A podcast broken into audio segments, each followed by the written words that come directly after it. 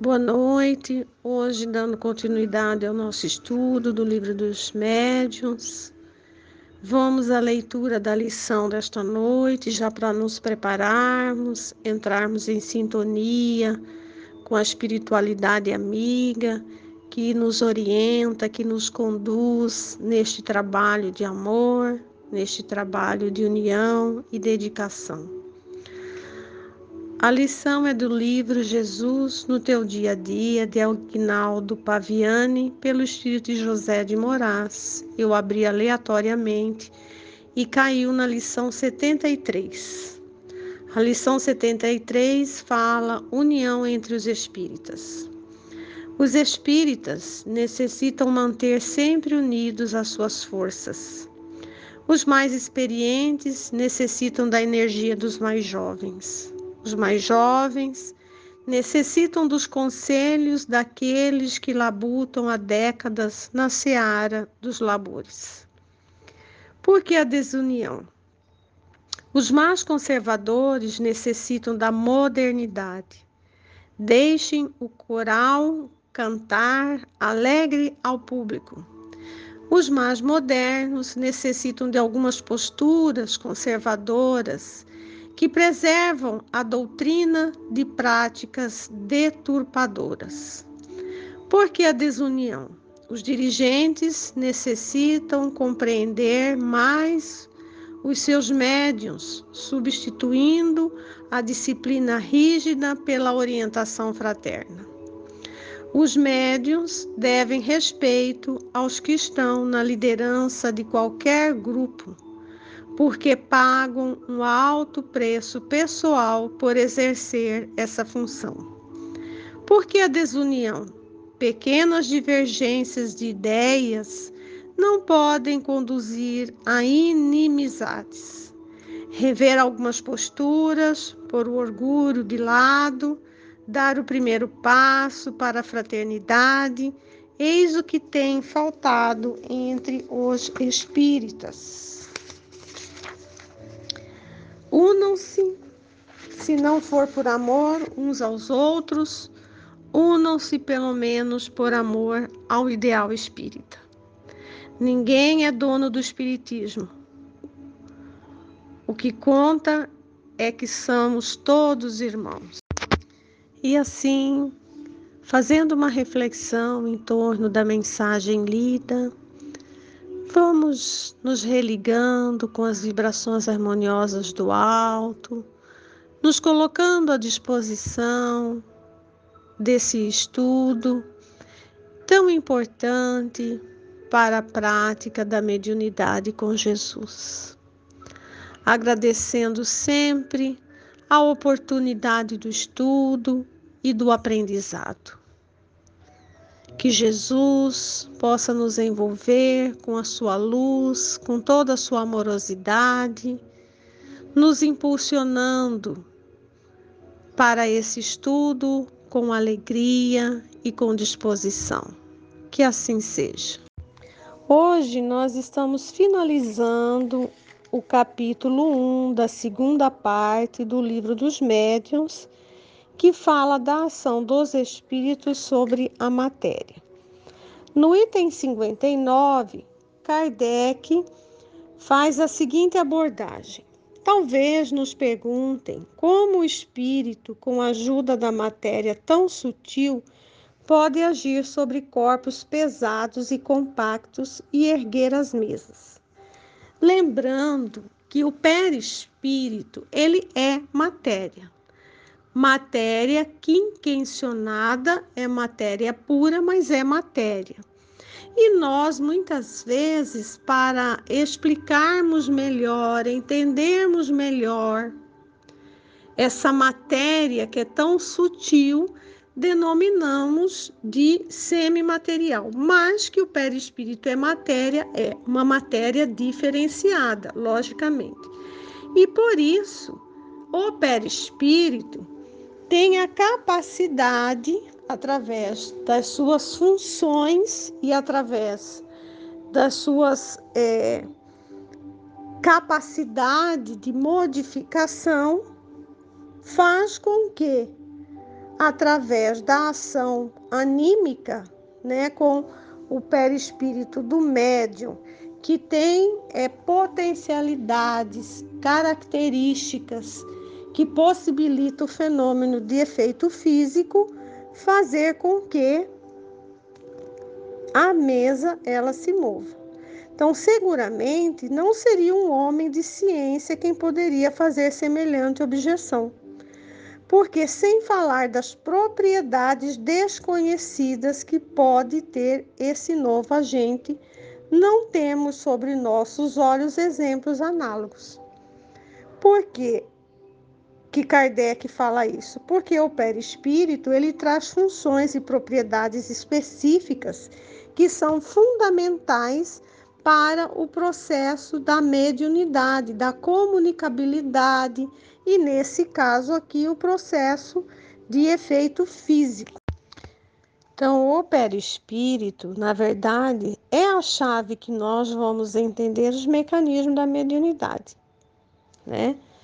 Já no capítulo 2, onde nós estaremos estudando manifestações físicas, seguramente falando sobre as mesas girantes, no item 60, Kardec fala sobre o nome de manifestações físicas.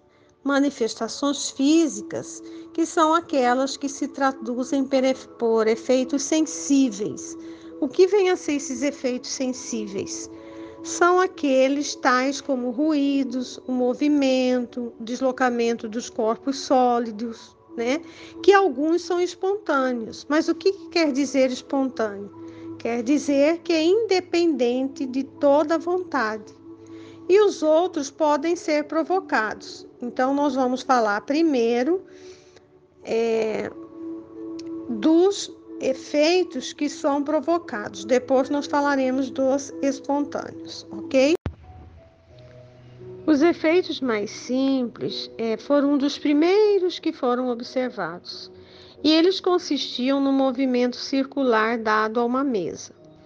Esse efeito ele se produz igualmente sobre todos os outros objetos, mas os primeiros é, movimentos, efeitos, eles foram feitos é, sobre a mesa, né? Exercitava-se mais na mesa.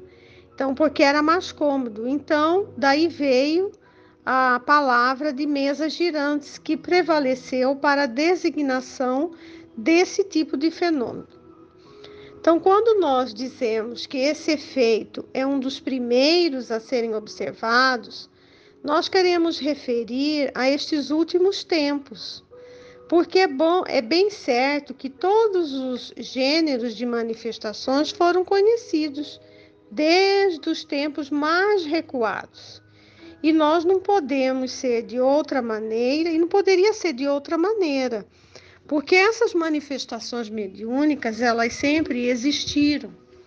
Mas foi no século XIX que ela surgiu de uma forma mais intensa, porque havia um objetivo, né?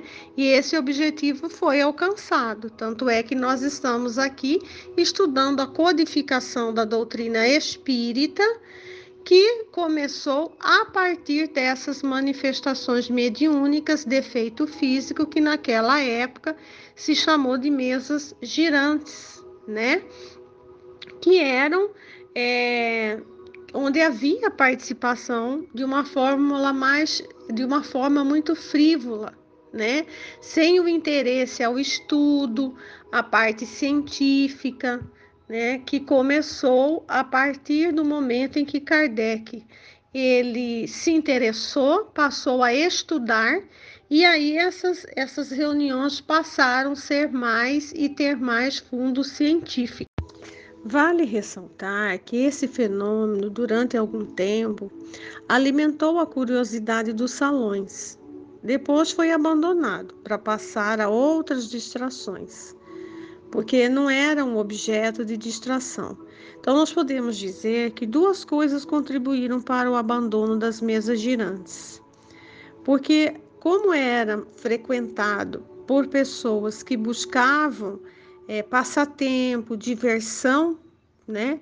e como é, essas reuniões passaram a serem frequentadas por pessoas mais sérias que buscavam a observação, o estudo, né?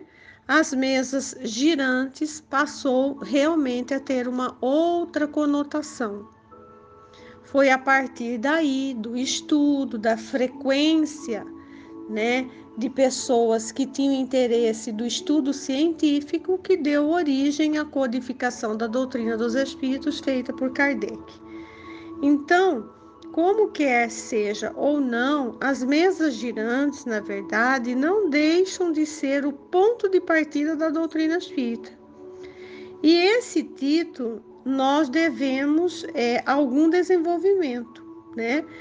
Tanto mais que foi através dessas mesas girantes que apresentaram-se os fenômenos né, em sua maior simplicidade e deu origem ao estudo das causas sérias, mais fácil, e a teoria, uma vez estabelecida, que nos deu a chave para nós entendermos os efeitos mais complicados. Entender que os efeitos físicos existiam, né? O efeito físico existia uma alma que era a chave que abriria a porta para a humanidade. Então, as mesas girantes foram realmente depois deixadas de lado. Então, as pessoas sérias, criteriosas, investigativas, estudiosas, foram pesquisar, estudar o que nos proporcionou a codificação. E muito mais, e é muito mais que o fenômeno, né?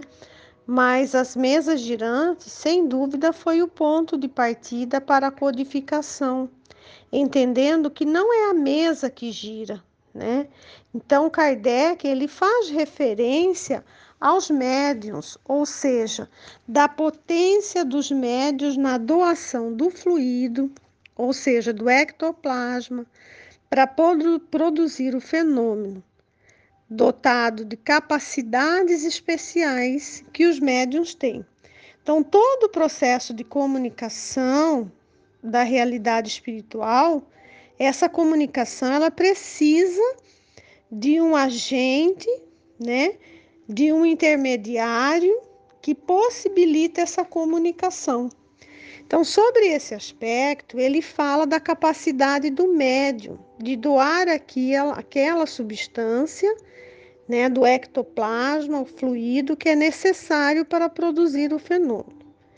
Nós não estamos falando aqui da, da potencialidade é, em relação é, da moralidade do médio. Isso nós vamos estudar lá no capítulo 29 a potencialidade que Kardec fala que é da capacidade física que o médium tem de liberar uma substância fluida, o ectoplasma, que vai fazer com que o fenômeno físico ele ocorra.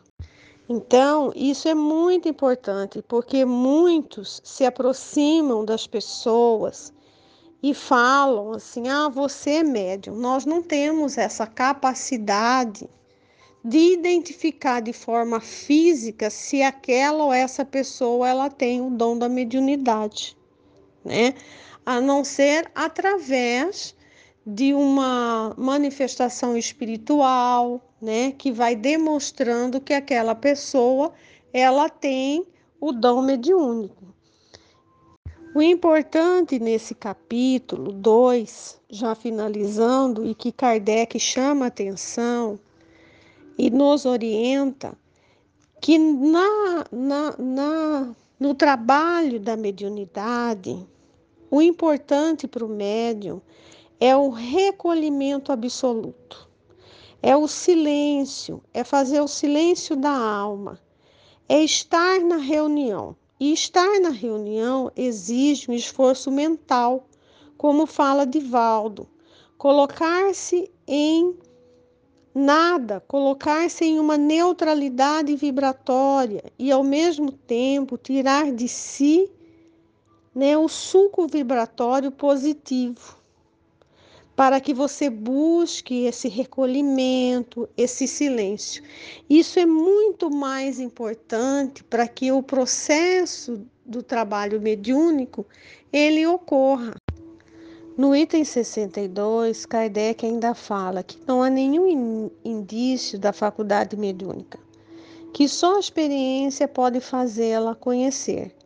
Quando em uma reunião se quiser ensaiar, é preciso muito simplesmente sentar-se ao redor de uma mesa, pousar as mãos estendidas em cima, sem pressão, sem contenção muscular e que, no princípio, como se ignorasse a causa do fenômeno, se havia indicado várias precauções naquela época, né? Depois reconhecidas como absolutamente inúteis. É porque é, no início é, se apegava muito a rituais, né? Então, aqui nós podemos é, dar exemplo que naquela época eles faziam alternância dos sexos, né?